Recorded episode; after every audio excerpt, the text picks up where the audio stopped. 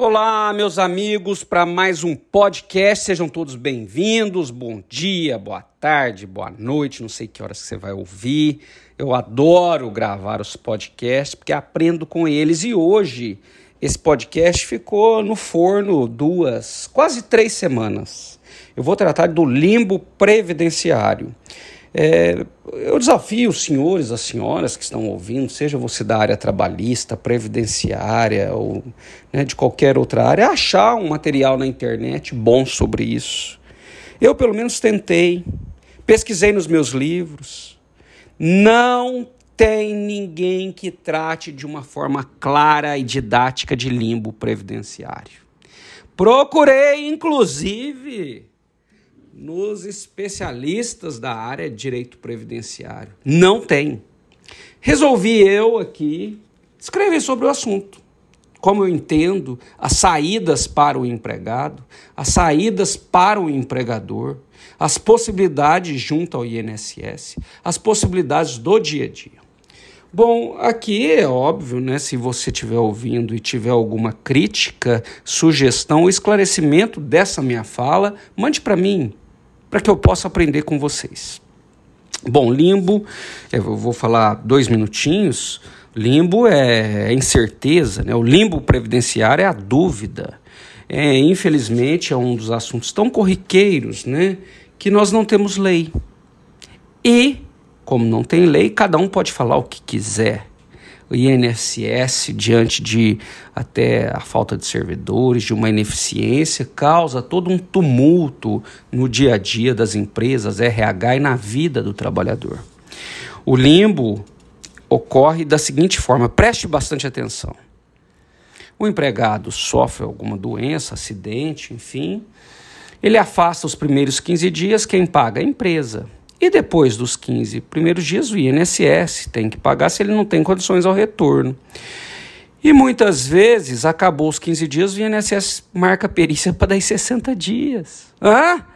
Como é que é? É, e aí? Como que fica esse período? É o limbo! Olha o limbo aí! O limbo também acontece quando ele recebe alta lá do perito. O perito é o legitimado, legal, para falar se a pessoa pode ou não voltar ao trabalho. O perito dá alta, alta previdenciária, alta médica de um médico oficial que passou no concurso, servidor público federal. Ele é o capacitado para falar quem pode ou não voltar ao trabalho. E ele concede alta. Mas o camarada não consegue voltar a trabalhar. Chega lá no departamento da empresa, a empresa fala: olha, você não tem, os médicos da empresa, você não tem condição de voltar a trabalhar. Você continua com depressão. Ou senão, olha, você não consegue movimentar essa perna. Né? Ou até mesmo ele apresenta, não só pelo médico da empresa, mas um médico particular. Ele apresenta o atestado, fala: eu não tenho condição de voltar a trabalhar. Né? Eu continuo com dor no estômago, não consigo levantar e assim por diante. Estou dando alguns exemplos assim bem é, do dia a dia. Bom, Aí nós temos o conflito entre a alta médica previdenciária e um atestado, seja da empresa, seja do seu médico particular. O que fazer? Olha, pessoal, em todos os julgados aqui, né, é, que eu vi, eu vou dar algumas saídas, tá? Mas a grande discussão do limbo é a discussão entre o atestado, a alta médica do INSS e o atestado da empresa. A alta médica do INSS e o atestado do médico de confiança, do médico próprio, e a demora do INSS em analisar a doença ou acidente. Então, o limbo acontece ness, nesses conflitos de atestado, o limbo acontece na demora, na inércia, na ineficiência do INSS. Então, o limbo é incerteza. Bom, o, o, trocando em miúdos aqui, o conflito da alta médica do INSS e o médico da empresa, né? É, a resposta é a seguinte: o perito do INSS, que é o legitimado para falar quem volta ou não volta, deu a alta lá, a empresa preste bastante atenção, deve admitir esse empregado de volta. Por quê? Porque ele tem a alta médica do INSS. Eu peguei um julgado que eu. Gente, eu escrevi um artigo sobre isso, está lá no meu site, viu? é, detalhei, era para escrever um artigo de duas folhas, ele ficou com 10 páginas. Se você lida nessa área, leia. Tentei, reescrevi esse artigo algumas vezes para ele ficar didático. Meu lema de vida é ser didático. Então, tá lá no meu site, só bater no Google, você vai achar. Está é, tá escrito aqui no julgado, é, tá, cumpre enfatizar que o perito médico do INSS é quem possui competência, olha o nome, competência exclusiva para a emissão de parecer conclusivo sobre a capacidade do retorno do empregado. Né? Então, aí o julgado continua, não vou ficar lendo julgado aqui, mas é, parece, outros pareceres médicos emitidos pela empresa não tem o condão de respaldar a recusa da empresa em emitir o, o retorno do empregado. Né? Então a empresa tem que aceitar. E é bom que ela aceite esse empregado de volta, para que ela não seja condenada. Ela fala: seu posto de trabalho está aqui, meu amigo, pode voltar. Mas é, falar assim é, parece simples. O problema é que às vezes ele não consegue. Aí a empresa, a saída é readaptar esse empregado em uma outra função. Então veja, teve alta. Se você é advogado de empresa, lembre-se, quem pode falar sobre alta médica é o INSS. Pode retornar ao trabalho.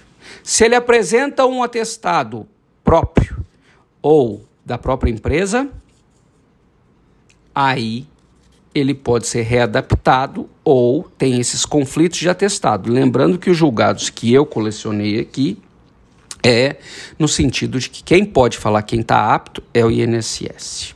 Bom, é, a empresa se verificar a total incapacidade deste empregado ao retorno ao trabalho, ela pode conceder uma licença remunerada para que ele receba, tenha o que comer esse período.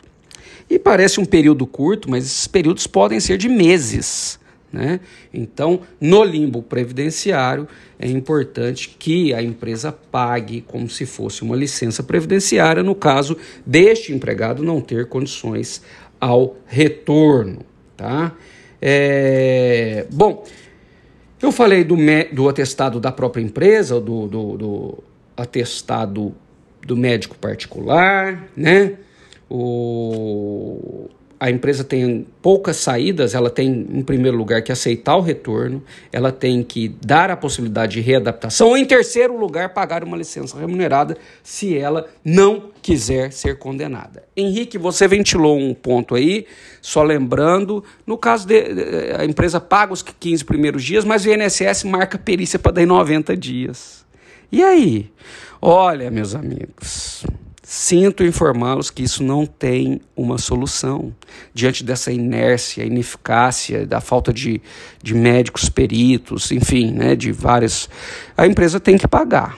Tá? Se a empresa não pagar o limbo previdenciário, até onde eu estudei, a jurisprudência é quase uniforme no sentido que ela vai ser condenada. Tá? Inclusive, há pedidos de indenização por danos morais. Henrique, se a imp... ah, ó, ó, ó, ó, ó, essa pergunta, se a empresa paga o limbo, paga o período da incerteza, mas o INSS lá na frente reconhece que ele tinha que estar afastado. Ele vai receber duas vezes, da empresa o limbo e do INSS. E aí esse dinheiro que ele recebeu da empresa? Eu já defendi alguns anos atrás, eu fui ver o meu livro clássico de súmulas e OJs, também fui um dos primeiros a escrever disso na área trabalhista. Porque ninguém tem coragem de escrever essas coisas que dá muita confusão, viu? Isso aqui você tem que parar e ter um pouco de coragem, porque ninguém fala. É até um assunto interessante para você falar nas suas redes, para você escrever um artigo. E se você for fazer alguma coisa nesse sentido, me marque para que eu possa aprender com você. É, bom, e aí?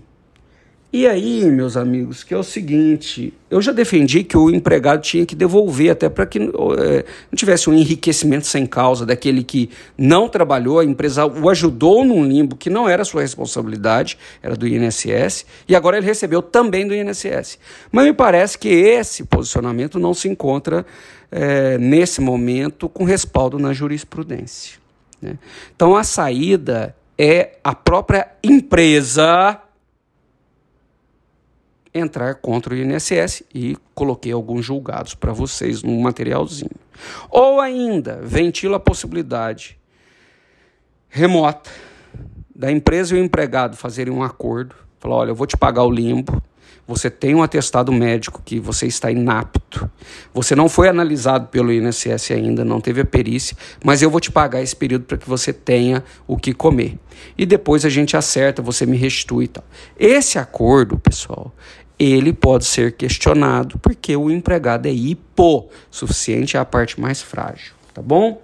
O ideal é que a própria empresa, com seu departamento jurídico, é, entre contra o INSS.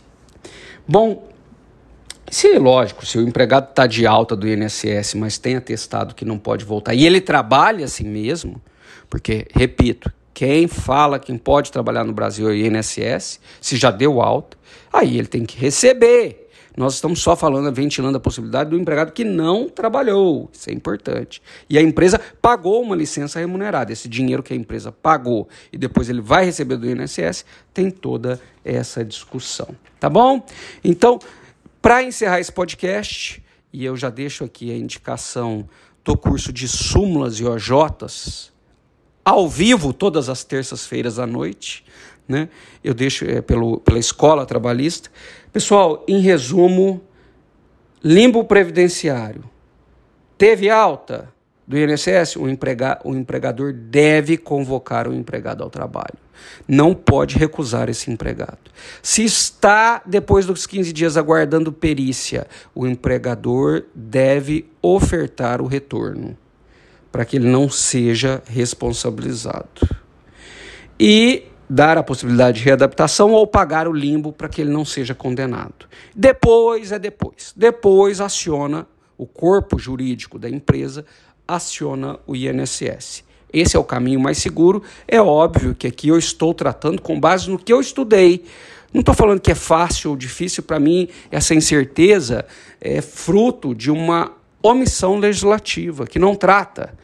É, desse assunto e de uma incapacidade do INSS, de um serviço infelizmente precário, de não é, conseguir atender tantas demandas. Tá legal? Então são essas as observações. Pegue o materialzinho se você quiser aprofundar. Tá lá no site henriquecorreia.com.br. Um abração e ótimos estudos aí.